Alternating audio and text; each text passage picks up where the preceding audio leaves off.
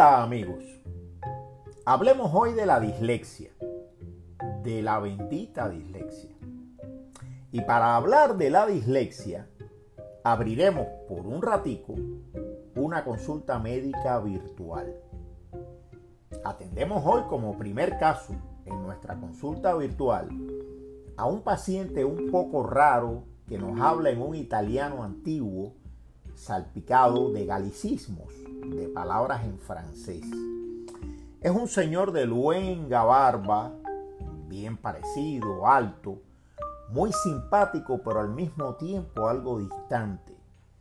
Escribe al revés, de derecha a izquierda y con cierta dificultad. Eso nos sorprende. A eso nosotros, los médicos, le llamamos hoy disgrafia. Demuestra este señor un entusiasmo inicial por casi todas las cosas que le rodean, pero pierde el interés hacia ellas casi tan rápido como le llegó, lo que lo lleva a dejar muchas grandes obras sin terminar. El hombre tiene sin dudas una imaginación que me deja turulato. En verdad es una imaginación desbordante y que viaja a la velocidad de la luz pero también es una imaginación un poco fuera de la realidad o quizás demasiado avanzada para el momento en que vivimos. Su pensamiento es evidentemente multidimensional y de una brillantez que ciega, créame, créame, que ciega de verdad.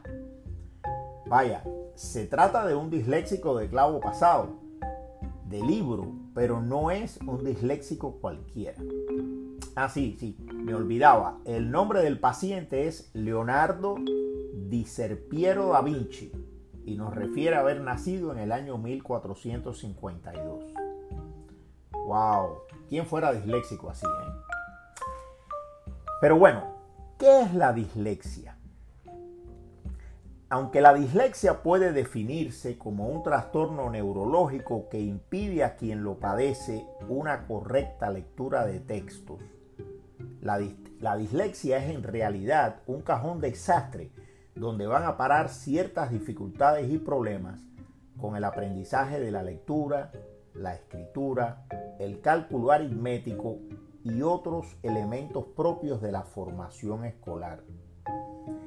Estas diferentes disfunciones, que muchas veces coexisten en una misma persona, y que no pueden ser explicadas, y esto es muy importante, que no pueden ser explicadas por causas físicas, causas objetivas, como una ceguera, la sordera, una parálisis cerebral o un retraso mental evidente, pero que tampoco pueden ser explicadas por causas físicas y sociales, pobreza extrema, déficits nutricionales importantes, carencia de maestros, malas políticas educativas, etc. Insisto, no se pueden explicar los síntomas de la dislexia por causas médicas, físicas o sociales. Esto es muy importante en el diagnóstico de la dislexia. Se ha discutido incluso si en verdad la dislexia se trata de una afección neurológica específica o si simplemente la persona en problemas, la persona que tiene dislexia, es genéticamente así. Tal y como se puede ser alto, bajito, hábil para un deporte o un instrumento musical o patón para el baile. El hecho cierto es que un disléxico casi siempre tiene una alta capacidad de aprendizaje y un bajo nivel de rendimiento escolar lo que resulta en una evidente y muy llamativa y muy habitualmente incomprendida paradoja educacional. Repito, la clásica paradoja educacional de la dislexia. Y esto es muy importante para padres, maestros, abuelos y todos lo que tienen que ver con la educación y el desarrollo de un niño. Por otra parte, Muchos de los estudiosos del tema están de acuerdo en que los disléxicos con un cociente de inteligencia normal, que son la mayoría, tienen a veces ciertas habilidades que no suelen ser comúnmente desarrolladas por las personas denominadas normales, o sea, los que no padecen de dislexia. Algunas de estas características o rasgos de los disléxicos caen dentro de lo que los psicólogos denominan pensamiento lateral. ¿Qué cosa es el pensamiento lateral? El pensamiento lateral está conformado por una imaginación exuberante, percepciones sensoriales muy abusadas, una gran curiosidad pero una curiosidad asociada a veces a disminución de la atención a un solo acto u objeto. Es muy fácil confundir este abusamiento de la atención con el déficit de atención, que es otra cosa.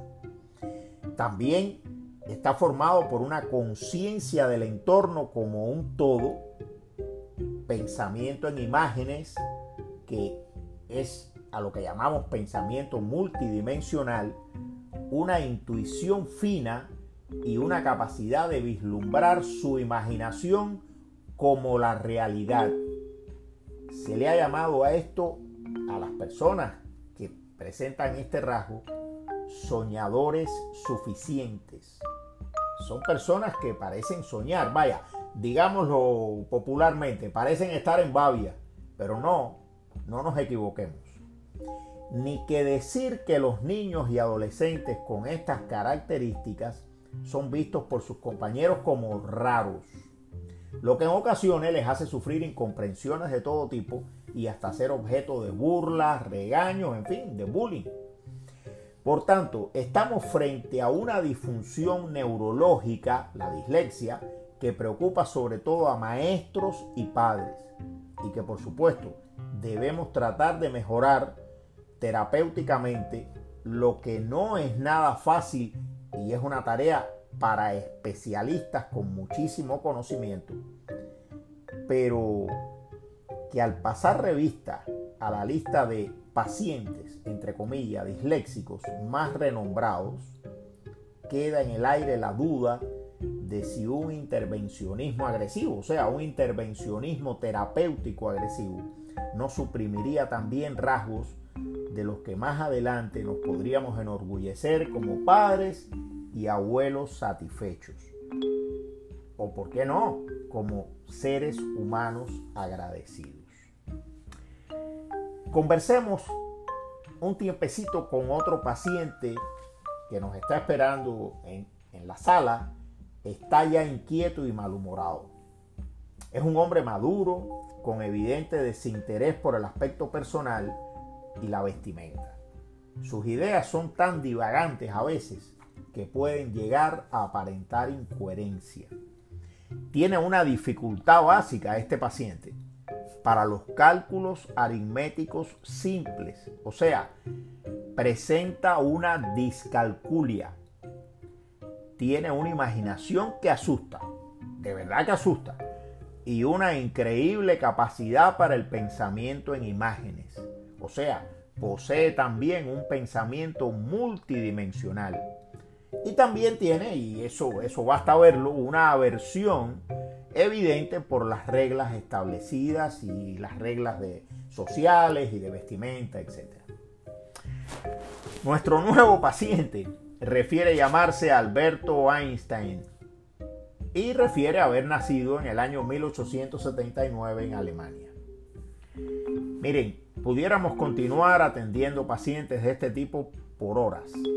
Para ello nos basamos en diagnósticos realizados en vida por facultativos muy calificados, como el caso de Einstein, o por análisis retrospectivos, también llevados a cabo por neurólogos expertos, como el caso de Da Vinci. Pero ¿para qué vamos a seguir con esta revisión de archivos médicos eh, que hemos traído aquí virtualmente?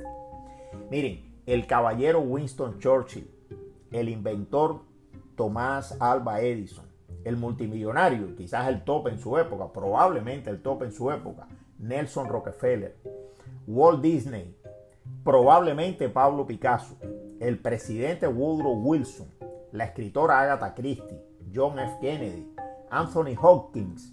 ¿Se acuerdan de Hannibal Lecter? Bien, el cuentista Hans Christian Andersen, la actriz Whoopi Goldberg, Keanu Reeves, al que se le nota la dislexia hasta en la pantalla. Jay Leno, Richard Branson, que se entretiene ahora en salir al espacio, y una larga lista de triunfadores, de hombres exitosos, de mujeres exitosas, de personas que han dejado una huella muy buena en la vida, fueron o son disléxicos. Entonces, y ante los hechos, bendita dislexia. Nos vemos